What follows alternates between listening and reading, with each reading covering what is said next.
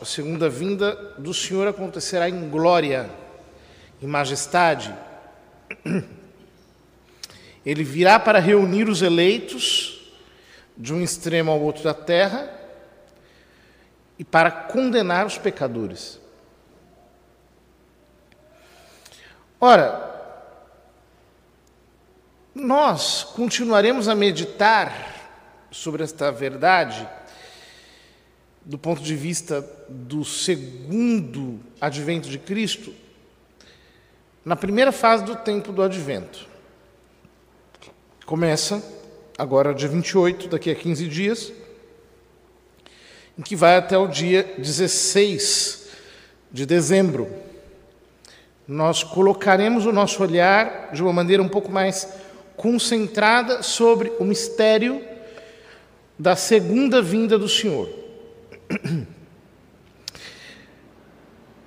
E por isso, nós podemos falar da sua primeira vinda, ou daquilo que nós chamamos de sua vinda intermediária.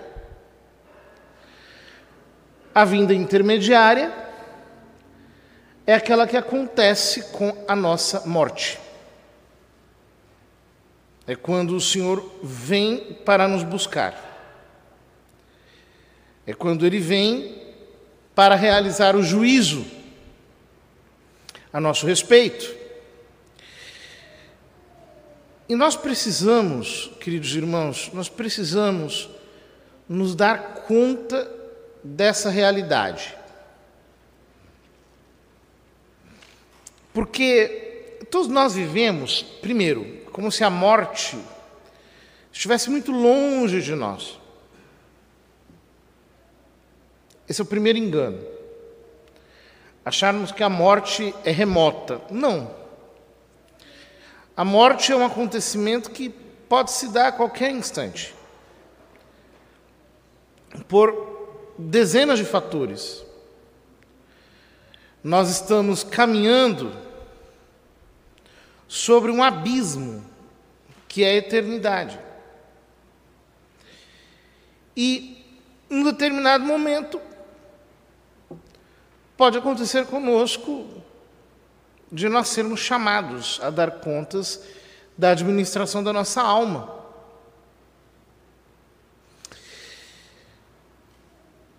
Mas há um segundo engano que é pior do que o primeiro,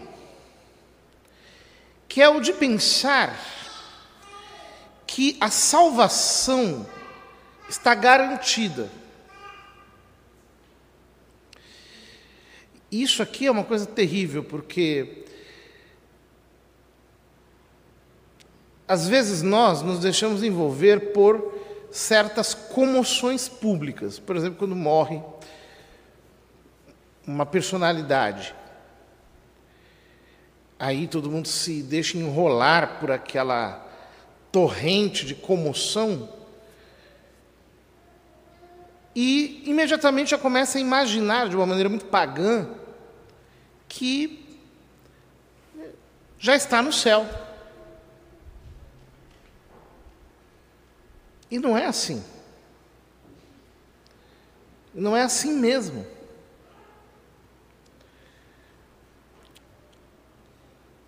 A Escritura nos diz que o homem que vive em pecado está como que alguém debaixo da mira de um flecheiro. Quando a morte acertá-lo, será como um gado preparado para o dia da matança. Em um instante chegará a ruína sobre ele. O homem que não tem o seu prazer na lei de Deus, que não a medita dia e noite sem cessar, é alguém que só está separado do inferno pela estrita vontade divina. Ou seja, não chegou a hora ainda da condenação. Mas Jesus diz: quem crê no Filho será salvo. Quem não crê já está condenado. Mas São Tiago ajunta: a fé sem obras é morta. Portanto, Alguém que, por exemplo, é capturado pela morte de uma maneira imprevista, vivendo uma vida longe de Deus, tem muito que temer.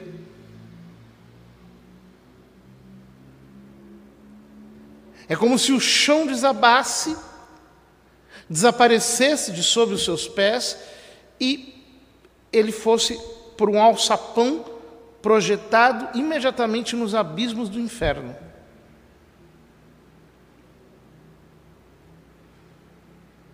Que grande risco é viver uma vida em pecado, que grande risco é cometer um único pecado grave. Algumas pessoas dizem: não, mas eu vou pecar gravemente e depois eu me confesso. Quem garante?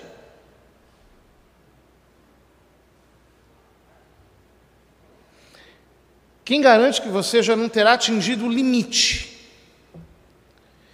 E já não haverá mais tempo.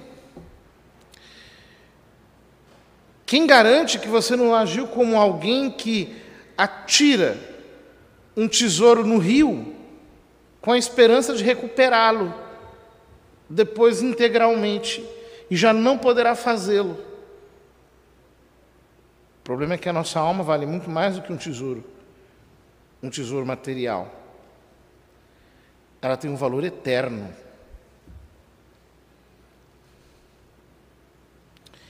Se nós não consideramos as coisas na sua perspectiva eterna, nós não conseguimos captar a sua verdadeira densidade. Então nós nos comportamos como homens irresponsáveis que arriscam a sua salvação em troca de uma breve compensação para obter um instante de prazer, arriscam condenar a sua alma por toda a eternidade.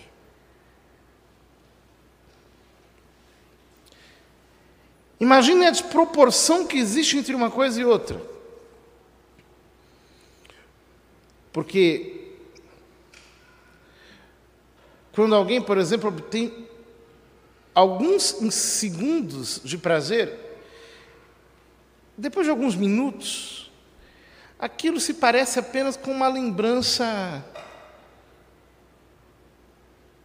pálida. A gente não é capaz de percorrer com a memória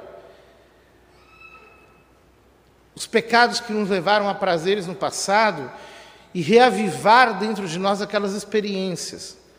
Tudo aquilo permanece como algo obscuro, como algo confuso. Imagine para alguém que está condenado no inferno eternamente, privado de Deus para sempre, nunca mais vai poder se salvar, nunca mais vai poder ser feliz, nunca mais poderá ter satisfação alguma, estará separado de Deus, do bem da felicidade para sempre, queimando no meio do fogo, completamente perdido, com um peso incomensurável sobre si.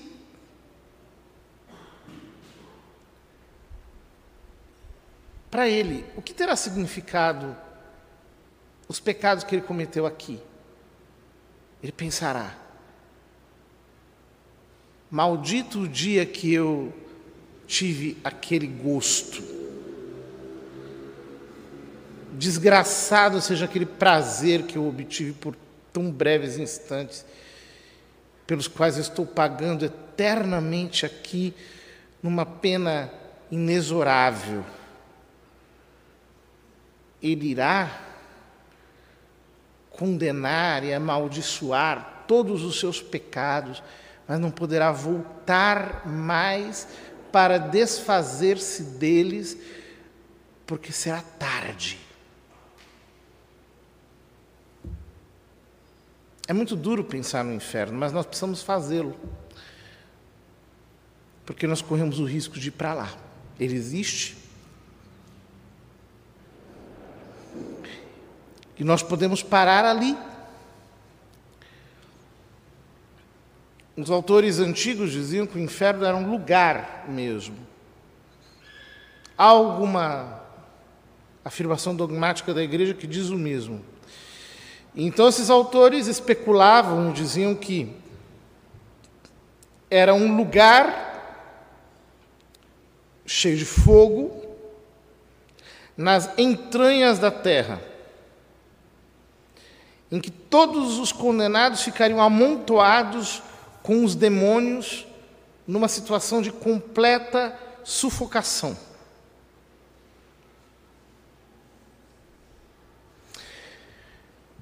Como será isso se a gente não consegue, por exemplo, ficar num lugar abafado? A gente se sente mal. A gente precisa sair dali. Se essas próprias máscaras nos incomodam tanto, né?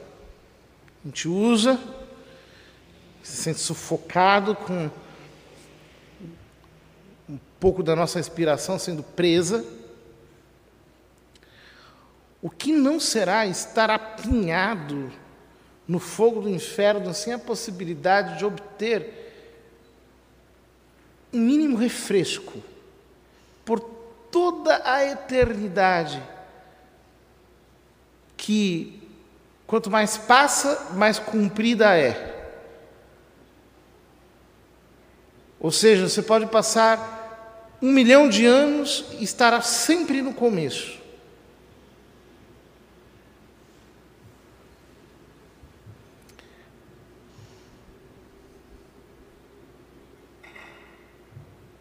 O que, que adianta ter sucesso nessa vida, ter uma bela carreira, ter muito dinheiro, ter fama, ter prestígio? Nós vamos ter que prestar contas da nossa alma a Deus. Diante de Deus não existe ninguém famoso. Diante de Deus só existe a nossa alma. E nessa nossa alma só existem duas coisas: ou santidade ou pecado. Ou nós encontramos a vida de Cristo em nós, ou nós encontramos o pecado em nós.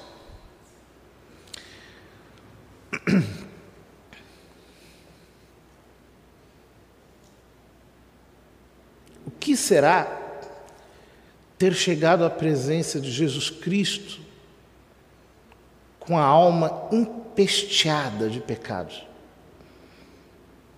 E depois precisarmos passar a nossa eternidade amargurando termos aproveitado tão mal o tempo que Deus nos deu.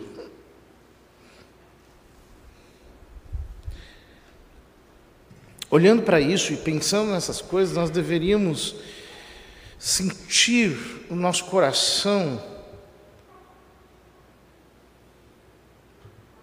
a força do dom do santo temor de Deus. São João diz na sua primeira epístola que o perfeito amor lança fora o temor. Mas ele não está falando do dom do temor de Deus, porque este temor a que ele se refere é o temor servil. O dom do temor de Deus cresce na medida em que cresce o nosso amor. Por quê? Porque quanto mais Cristo cresce nos nossos horizontes, tanto mais nós tememos perdê-lo. Então, um cristão que passa a sua vida assim, sem pensar nessas verdades, corre o risco de, no fundo, no fundo, estar com Jesus Cristo muito encolhido nos seus ideais. Ou seja, ele não ama tanto a Jesus Cristo assim porque não tem nenhum medo de perdê-lo. Jesus, no fundo, no fundo, é do mesmo tamanho que outras tantas coisas que ele aprecia. Aliás, às vezes ele é até inferior, porque ele age do seguinte modo: se eu tiver que deixar esse pecado para amar Jesus, aí não dá. Ou Jesus me atura com o pecado que eu tenho, ou senão eu não vou abrir mão deste pecado que está na minha alma. Os santos agem de uma maneira completamente diferente. Os santos têm o dom do temor de Deus. E como ele se manifesta? Ele se manifesta num espírito de arrependimento, de quebrantamento tão delicado.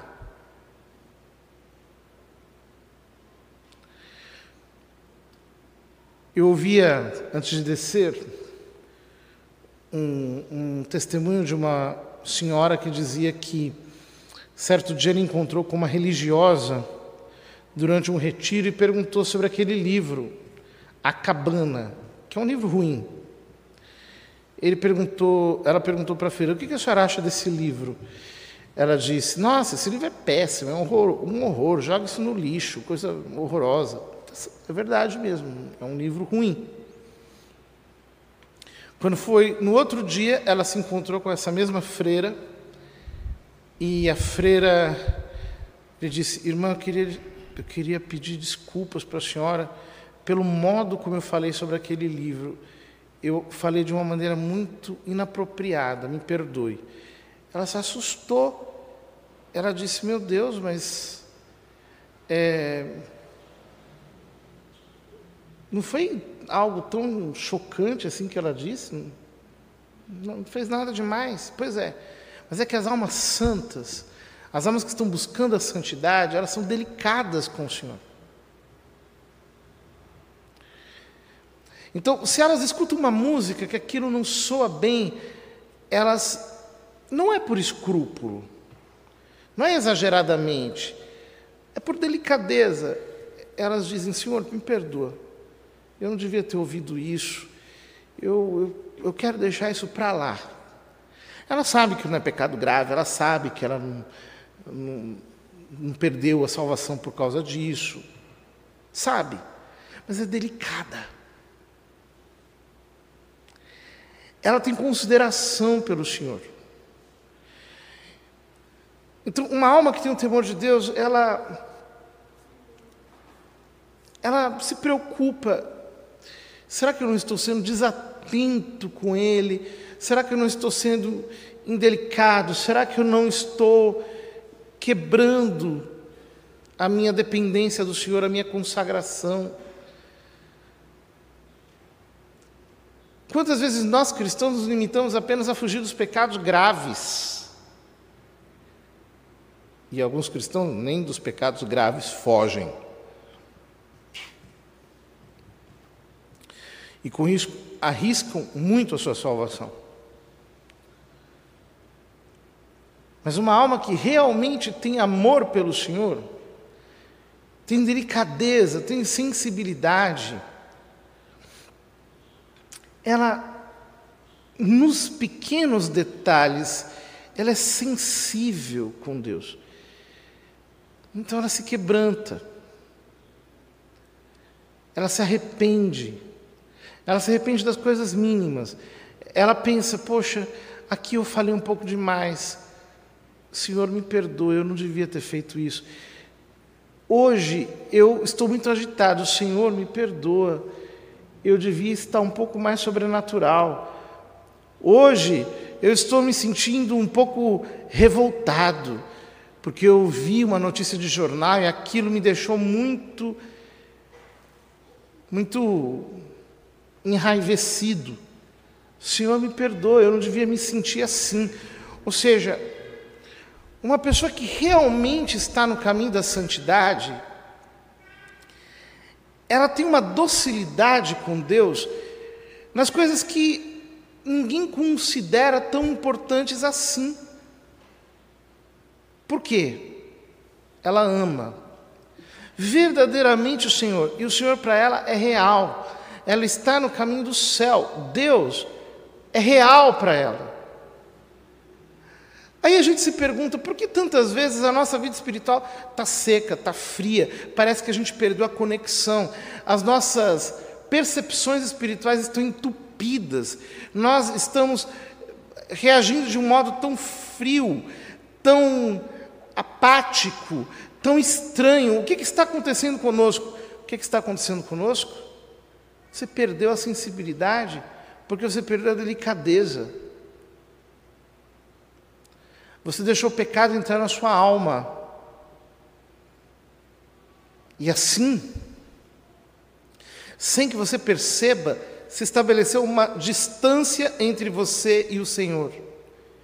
O seu arrependimento é apenas um arrependimento externo, de quem vai lá, faz um absurdo, aí passa pela confissão como quem paga um pedágio, mas já sabendo que daqui a pouco vai acontecer tudo do mesmo jeito. Por quê? Porque já não há mais delicadeza com o Senhor. Não há mais aquela sintonia fina. Aquele amor que nos faz estar o tempo todo quebrantados. Deus, hoje eu te dei pouco. Senhor, hoje eu fui falho contigo. Eu te perdi um pouquinho dos meus horizontes, me perdoa por isso. Hoje o meu amor não foi tão intenso como antes. O temor do Senhor precisa estar aceso no nosso coração. Será que nós temos medo de estarmos fora da vontade de Deus?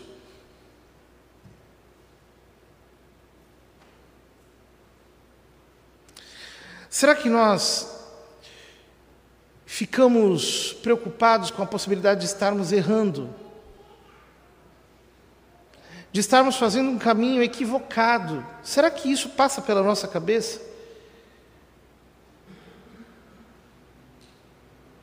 Será que nós, de fato, colocamos nossos sentimentos na presença de Deus e dizemos, Senhor, talvez eu estou bagunçado, eu estou fazendo as coisas de um jeito de um jeito errado. Eu estou preocupado com isso porque eu não quero desobedecer a tua voz, eu não quero resistir ao teu espírito. Eu não quero impor nada, eu quero entender aquilo que o Senhor quer, eu quero me ajustar ao teu mover. Será que existe em nós essa docilidade? É essa docilidade que é o oposto da frieza, da precipitação, da impenitência de quem caminha a passos largos para o inferno. Porque quem vai para lá não se arrepende, acha que está fazendo o que tem que fazer mesmo, é, tem que curtir mesmo, tem que aproveitar agora mesmo. Pintou a, a circunstância, vamos para cima, vamos fazer. Rolou essa situação, vamos embora. Eu me deixo levar pelo calor do momento, não estou nem aí. Vamos lá, depois a gente resolve. Segue o jogo, já que eu estou no trem errado, vou até o fim da linha.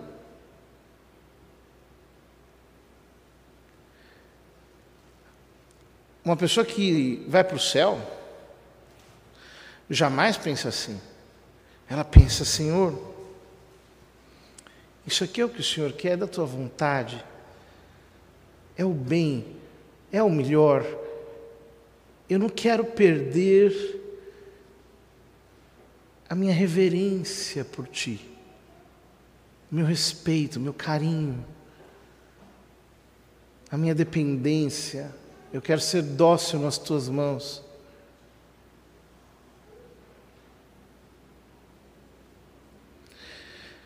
Vamos pedir ao Senhor que Ele sensibilize de novo o nosso coração. Às vezes nós somos como pessoas que tiveram uma espécie de derrame espiritual e que perdem a sensibilidade. Estamos em tempos de Covid, né? pessoas que perdem o olfato, que perdem o paladar, que já não conseguem mais sentir o sabor, o cheiro das coisas. Deus precisa nos ressensibilizar, irmãos. O nosso coração precisa ser ressensibilizado. Nós vivemos em tempos de profunda impenitência. As pessoas não se quebrantam, elas não se arrependem, elas não têm verdadeira contrição, elas têm a sensibilidade de um elefante. para com as coisas de Deus. E por isso nem sequer pensam na possibilidade da condenação, porque acham o seguinte: que Cristo tem obrigação de nos aturar, ponto final. E não é assim.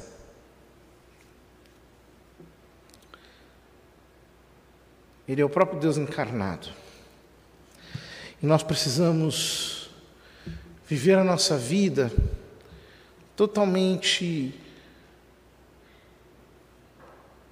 convencidos de que é preciso ajustar-se à vontade dEle. Que Deus nos ajude a ser sensíveis, dóceis, amorosos, afetuosos com o Senhor. Então, nós poderemos crescer em intimidade com Ele, pois, como diz a Escritura, a intimidade do Senhor é para os que o temem.